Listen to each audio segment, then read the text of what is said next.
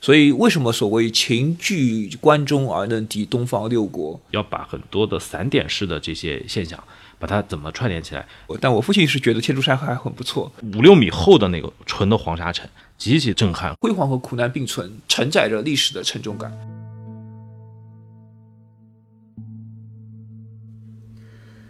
世界那么大，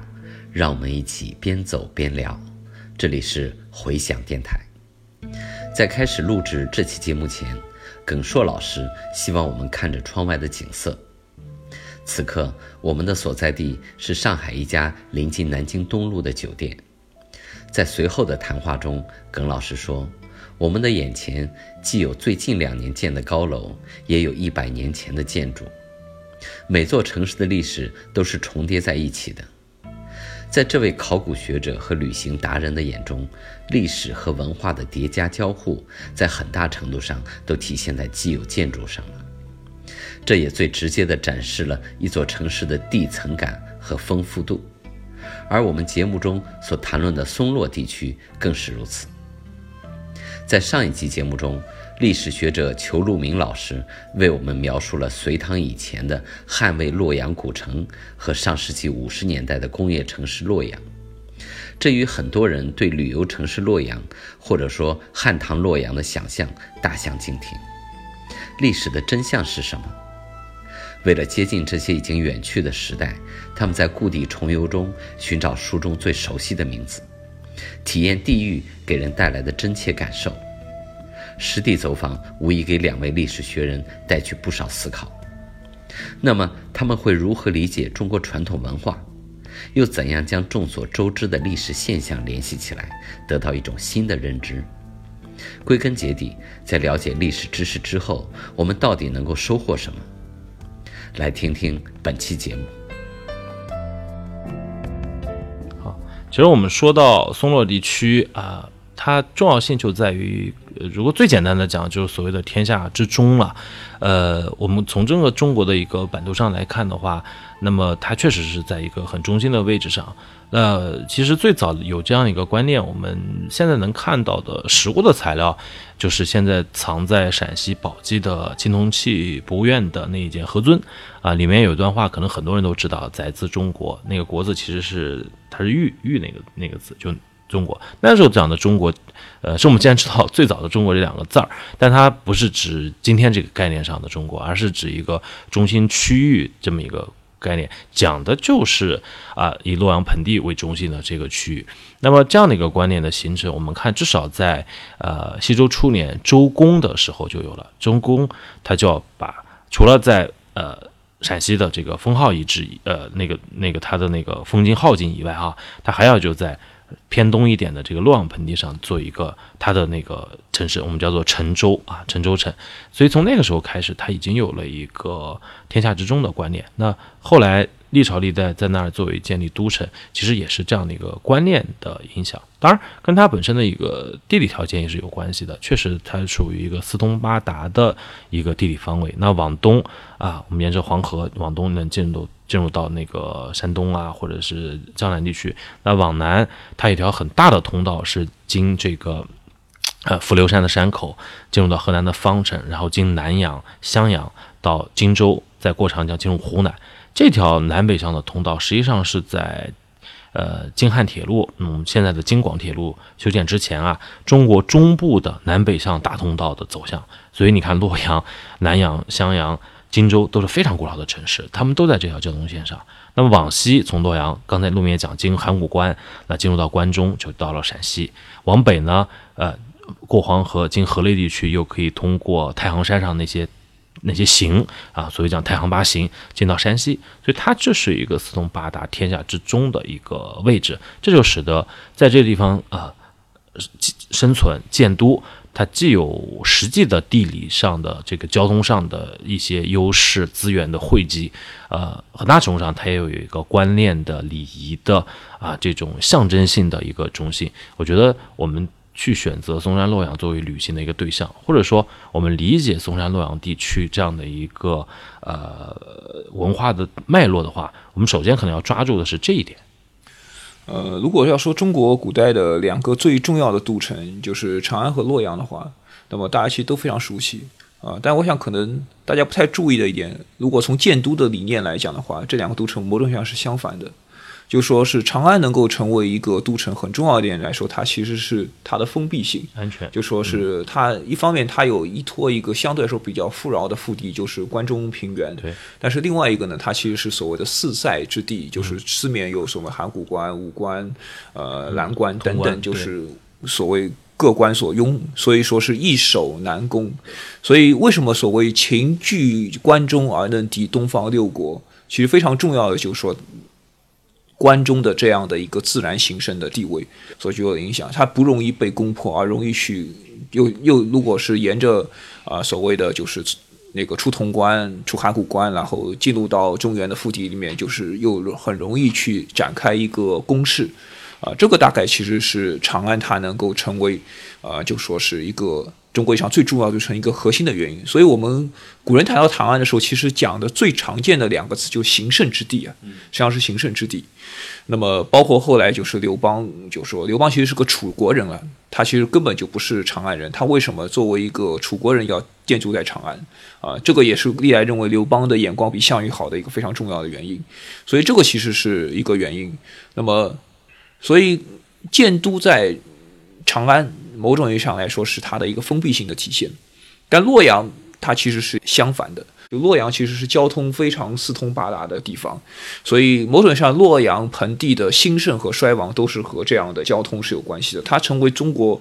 啊最早的文明的汇聚地啊，包括我们现在讲的就是被认为或者是很多学推测认为是夏都的二里头。那么在龙山晚期的文明兴盛的时代过去之后。然后突然在二里头所崛起的带有广域王朝性质的政权或者国家这样的一个形态，那么它为什么成为能够在龙山晚期各个地方衰败之后它成为兴起呢？那可能和它处在这样的交通线上的位置是有非常密切的啊关系的。所以在这个时候，如果我们观察长安和洛阳的时候，会觉得非常有意思，就说如果一个中国历史上一个比较大一点的王朝。他要控御全国的时候，光靠长安是不够的。可以说，在西周时代，从周公时代就开始构成了所谓长安和洛阳的双重的功能，但是互相支持的这样的一个功能啊。所以我们后来可以看到，就比如说是到了隋唐时代的话，唐尽管名义上首都是在长安，但是东都洛阳也非常的重要，因为无论是物资的供应，还是皇帝他要啊巡幸啊等等，其实沿着那个长安出到洛阳，所以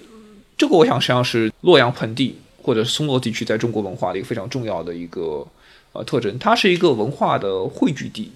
尤其在中国早期国家形成当中的话，它这样的一个汇聚地，使得各种早期文明的影响，然后慢慢的汇聚到这个地方，然后成为中国早期国家或者和政权形成的一个非常重要的位置啊。所以我们可以看到，就说不但是在秦汉时候非常重要，然后比如说佛教进入到中国之后。啊，我们之前讲到了，其实对洛阳周边的文化的景观有非常大的改意，它也是中国佛教传播和发展一个非常重要的中心，所以以洛阳为中心，它才可以辐射到全国，辐射到才全国，所以这个大概是呃天下之中在文化上的一个非常重要的一个意义。对，呃，我们讲松洛，松洛啊，那嵩山这座山和洛阳这座城之间真的有非常密切的关系。我们讲中国的五岳。呃，有时候经常开玩笑，因为我是安徽人哈，我说很可惜黄山没有进到五岳系列当中，呃，这是因为它发现比较晚，因为黄山处于一个地理交通相对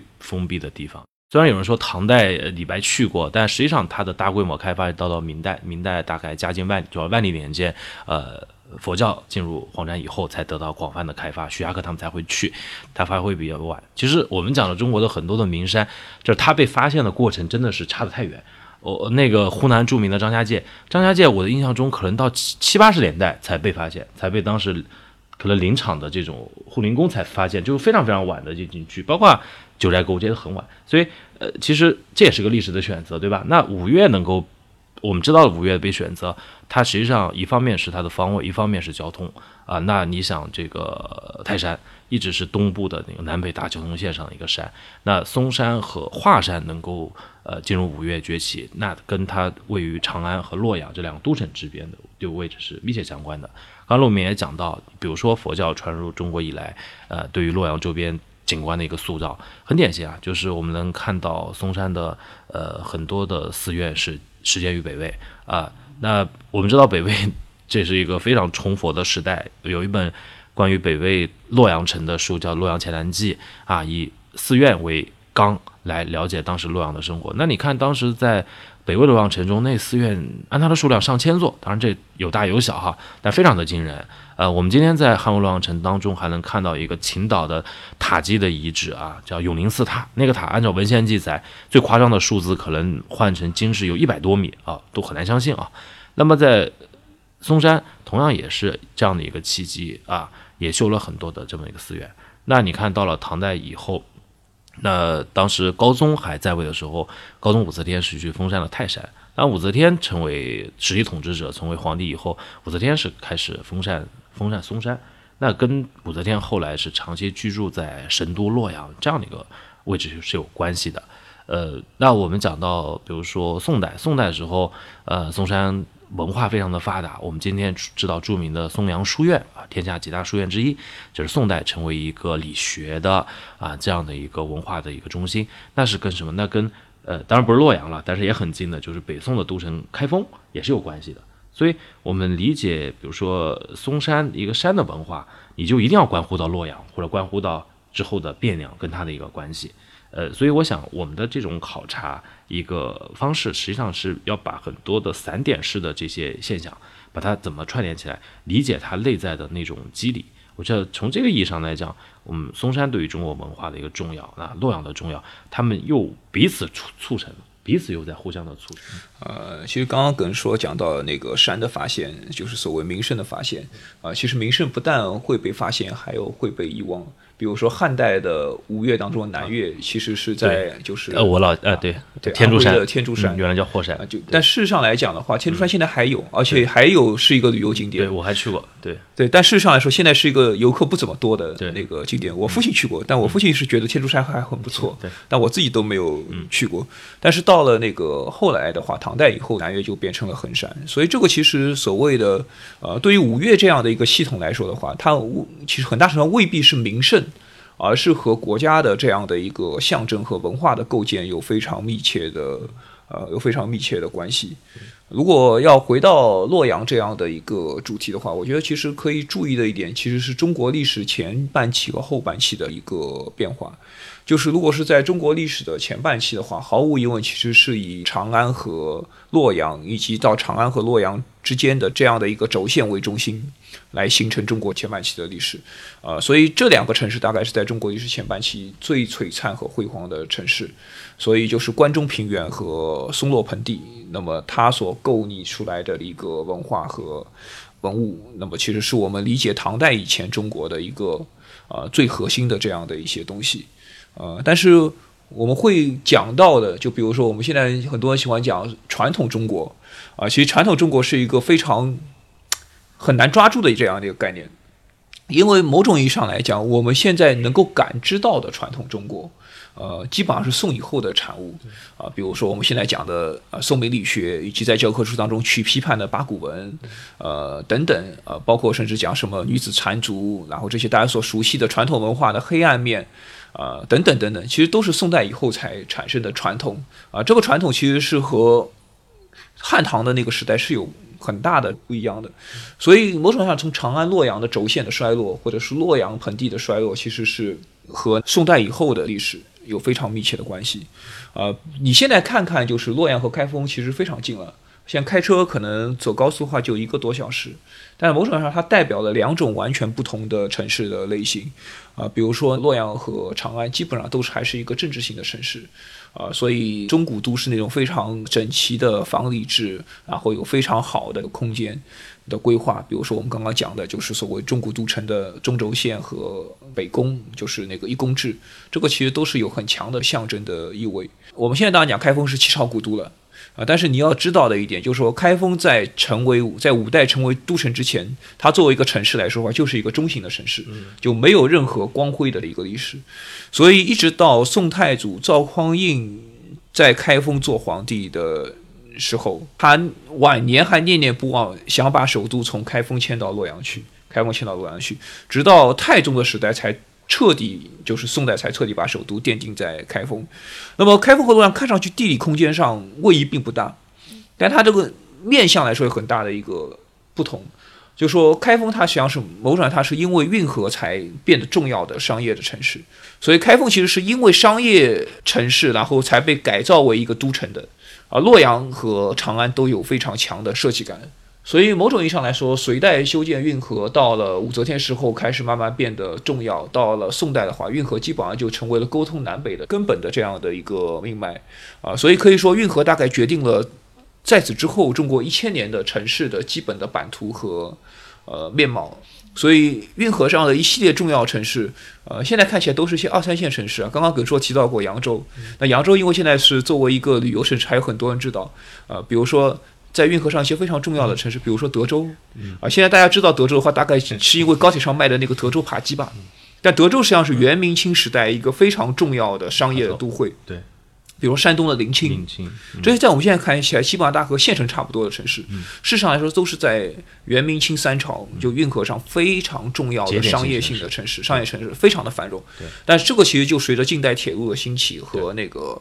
呃运河的衰落，其实运河大概到一九八十年代的时候都还有一定的商业和交通的功能、物资运输功能。到后来当然是慢慢不行了，因为我们今天要谈的是所谓的中原和中国的传统的文化。啊，所以某种意义上来讲的话，比如说我们现在讲洛阳和开开封，其实都是中原，都是中原，啊，都是中原中国的古都，但它其实某种代表是两个不同的中原，两个不同的中原，啊，所以我们看到中国传统文化其实也不是所谓单一的或者是同质的，实际上我们看到中国传统文化其实也是有两个不同的，甚至多个不同的中国的啊传统的文化，所以这个其实是我们要注意到所区分的，就说何为传统，哪一个传统。那么，中原和中国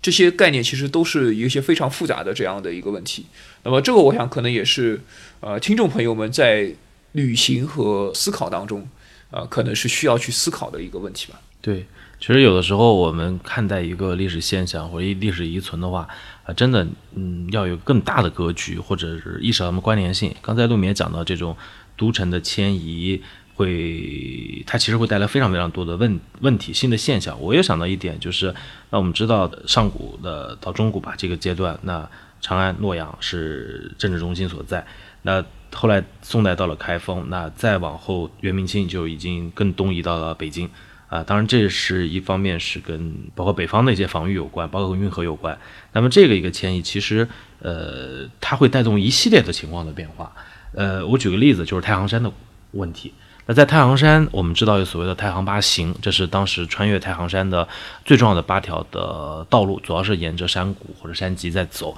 那太行八行呢，呃，一直它的最西边，呃，或者最南边叫那个置关行，那个已经在河河南省的济源境内了。那最北边那个军都行，实际上就是大家很熟悉的北京那个八达岭居庸关所在的那个关沟。那么这些行，它在历史上重要性。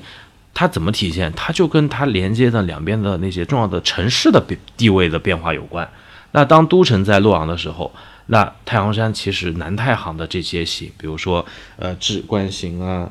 太行行啊、白行啊，这些就很重要，因为它是沟通洛阳盆地和北边的山西，比如说并州、大同的一个关联。那当都城迁到北京以后，我们就迅速会发现太行山北边几个行重要了。那我们知道八达岭居庸关的这一系列的防御体系，它的完全的形成，呃，是在明代，明代初年永乐年间，为了抵御北方蒙古的势力，构成了几道的一个防线。那北方的势力如果要打北京的话，他会攻这个呃居庸关这一线，但是这个防御特别强，他说打不下来的话，他就往南走，比如说他南绕到太行山中部，走那个所谓的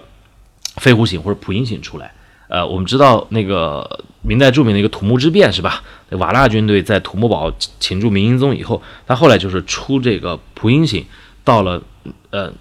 旁边那个紫呃叫紫金关那个那个地方，他想从那个地方从南边再去呃朝北进。所以明代以来对太行山沿线这些山口的防御，它的重心就完全在北部啊。刚才讲的那那几个姓，那南部的那些道路其实很有一些，在到明清以后就逐渐的人走的很少了，就逐渐的废弃了。所以我们能看到都城的这么一个迁移，它的重要性的变化，它不只是一个城市的变化，它给它周边的很大的一个区域范围之类的啊交通啊这些这些城市的建设都会带来变化。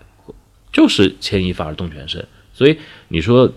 考察有什么意义？理解历史什么意义？很多时候它是让我们会有一个很宏观的、很关联性的。这样的一个思维，把这些现象都建立起来，而不是就像刚才罗明讲的，我们好像很含糊的理解一个传统、一个历史、一个中原、一个中国，不是那样子。其实我们能做非常非常多的切片，我们能够呃更细致的去看这些变化。你某种意义上，我想，其实你看这些现象，理解古人这些做法，我有时候经常会想，如果我在当时，我会怎么样思考这样的一个问题？你说历史知识有什么用？某种意义上，我想这种知识，呃，它会使得我。观察一个事物或思考一个事物的时候多一些角度吧，或者对自己多一层理解，我觉得这可能是嗯这些考察，我觉得自己还蛮大的一些收获。啊，我想最后大概其实还可以聊一点的，就是我们现在看到的洛阳和开封大概是什么时代的一个文化的遗存啊？其实我觉得其实很有意思的一点，就是我们现在看到的洛阳和开封基本上是建立在了明清洛阳城和开封城的基础上的。啊，所以我们现在可以感受到的洛阳和开封，如果你到洛阳，比如说当地的美食，其实是呃回民的一个饮食。那么这个其实是和伊斯兰教在唐代末年、宋代之后，慢慢的沿着河西走廊进入到中原腹地的这样造成的一个人口的构成和文化的转变，呃是有关系的。那么我们在洛阳城和开封城当中可能看到的，现在能够当做国宝来保存下来是什么呢？是山陕会馆。然后是周公庙等等，这些其实都是那个明清以后的这样的一个建筑，呃，所以随着中国政治的中心移到了北京之后，那么洛阳这样的一带，其实某种意义上来说，实际上是成为了在明清时代非常有力量的所谓的山西和陕西的商人，然后就说贸易的一个网络。所以我有次其实还非常的惊喜，但是我自己没有去过，就是。在河南的社旗，我想现在讲到这个地方的话，大家不拿手机查查，根本不知道这个地方是在呃哪个省的。然后保存的一个非常好的闪闪的会馆，所以我能看到这样的一个明清以来的呃不那么绚烂，就是在历史记载的不那么绚烂啊，但是非常发达的一个商业的网络所展示出来的历史的复杂性。然后前几年就是日本的高田师雄教授，然后在复旦做演讲的时候，然后他讲就是在现在的俄蒙边境的一个城市，就恰克图，然后发现过一批所谓的教你怎么来说中文和俄语的一个对应的一个文书，呃，这样的一些材料吧，啊，所以我们都知道，就上海有一个讲叫做洋泾浜英文，就是洋泾浜，就是所谓的洋泾浜英语，但是那个材料反映的是什么呢？就是叫洋泾浜俄语，而它发音的注音的标准是用山西的官话。来做标音的，来标音的俄语，实际上是这个。其实就山西商人在中国北部，就是从俄罗斯、蒙古，呃，当然在腹地，就是在陕西、河南的一个庞大的商业网络的体现。所以，我们理解中国历史，当然要讲中国历史的文化本身来说，有非常啊强的延续性和强韧的意义在里面。但是我们也要讲，其实，在河南这样的一个中国文化的一个呃高度的积累的记录，所以我觉得河南如果做文化考古的话，它是一个非常好的一个地方，因为它有很强的一个地层感，就说夏商时候的河南是怎么样的，然后陈州以降到唐代唐朝的宋以后的河南是怎么样的，然后那个。明清时候的河南是怎么样的？现代的河南，我们讲到了，就是所谓作为工业城市的洛阳，现代河南是怎么样的？所以它有好多的非常复杂的一个文化的地层，当然这个地层是互相叠压、互相冲击，甚至可以说互相破坏的，互相破坏的。但是这个时候，我其实能够感受到的，就是说，一个就我们也不要把中国文化想象成是连续的、连续的。断断裂并不是一个贬义的贬义的，这样就断裂的再生和复制，某种意义上是增加了文化的多元性，某种意义上也是文明的坚韧性或者是呃延续性的一种表现，一种表现。所以在这个时候，河南它当然是一个古都，或者说我们把它认为是中国文化的发源地，但是我们仅仅是把它作为一个博物馆式的中国文化的一个发源地来理解的话，某种意义上来实际上是反而是感受不到。河南本身在中国历史上所经历的辉煌也好，苦难也好，所展现出来的历史的复杂性。呃，我在零五年的时候第一次去西安，那么当时我们要去打车去看大明宫遗址，那个在火车站以北，出租车司机就跟我们说，啊，说你为什么要去那个地方？他说那个地方很乱的，他说那个地方都是河南人，都是河南人。所以我当时很诧异，直到很多年以后，我看电影《一九四二》的时候才。注意到，其实那个地方其实就是在一九四二年的大饥荒之后，河南人逃难啊，其实就沿着中国历史上最著名的洛阳和长安的轴线的移动逃难逃到西安。那么那个时候其实呃是在城墙以北了，实际上是一个荒凉的地方，然后形成了难民的聚居区。所以其实一直到两千年以后，那个地方在西安人看起来的话，西安本地人看起来还是一个就城市当中比较糟糕的一个点。所以这个时候你会觉得，就是说这条轴线啊，实际上是某种辉煌和苦难并存，实际上是承载着历史的沉重感。所以我们并不是说要把这样的一个轴线就往往把它博物馆化或者把它单质化，实际上我们实际上是要把它来作为理解中国历史啊自古以来或者从古代到我们现在所生活的那个时代所呈现出来的复杂性的一个标本。我觉得那个来说的话，河南是很值得看的，而且是很值得去理解的。对，那我想最后也想讲一个感受，就是你理解河南或者理解中原，还有一个跟它关系密切，就是其实水的问题。那在隋唐时期，运河从江苏北部淮安以后，都要往西北拐，走安徽的北部，进入到呃河南省的中部，然后越过，因为它要沟通的洛阳和后来的呃北宋的开封，然后它过了黄河，再往东北方向，再进入到了河北境内，就是运河在那儿是画了一个。大概横躺着的一个 V 字形，那后来因为在北京定都以后，这个运河实际上拉直了，那这是一个方面，还有一个就是黄河的问题，黄河真的给河南带来了非常多的资源，带来了苦难。那呃，我就想到我今年夏天在河南的濮阳去看一个考古现场的时候啊，啊，我是第一次看到，我们都讲黄泛区，黄泛区啊，我第一次在考古遗址那个地层看到大概五六米厚的那个纯的黄沙尘，那个就历年黄泛留下的黄沙，极其的那个那个震撼和后。那为什么会讲这些现象呢？其实你去行走，你去看这些景观的时候，你在理解很多历史现象，它要打通。刚才陆明也讲到，运河到近代以后的运河的衰落，运河衰落使得运河沿线很多的城市，特别像山东的一些重要的城市走向衰落。一方面是因为铁路兴起，还有一方面是什么？一方面就是一八五五年咸丰年间，黄河在这个铁瓦乡大决口。那次黄河决口以后啊，因为在那之前，黄河基本上是。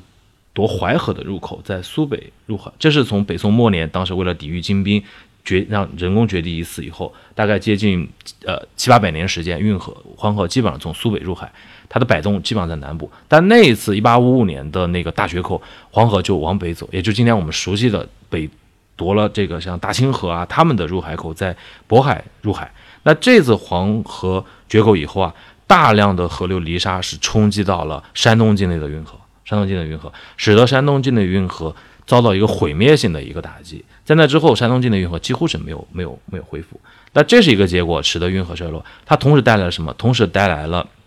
蝗灾和旱灾，就大量的使得那边变成了那种那种黄沙地，蝗灾有了，后来又连年旱。所以后来就想，为什么我们知道这个清末的时候，山东地区成为呃联军义和团运动。就是就是山西山东西部啊，鲁县地区的一个重要的发源地，当地人那么多的这个起义，对吧？这个原因就是来自生活的苦难。为什么苦难？我们往前追，其实你就能追到一八五五年黄河决堤以后带来的运河的衰落和带来的那些灾荒，才使得后面为什么义和团运动会在会在山西的西南部那个地方出现。我觉得这是我们要回到历史现场，我们去行走的时候，我们才能把自然的啊这些地理的人人的事情这些历史遗迹全部给它串联起来，我们才能理解一个更完整的历史啊。我想这是我最后想说的一个。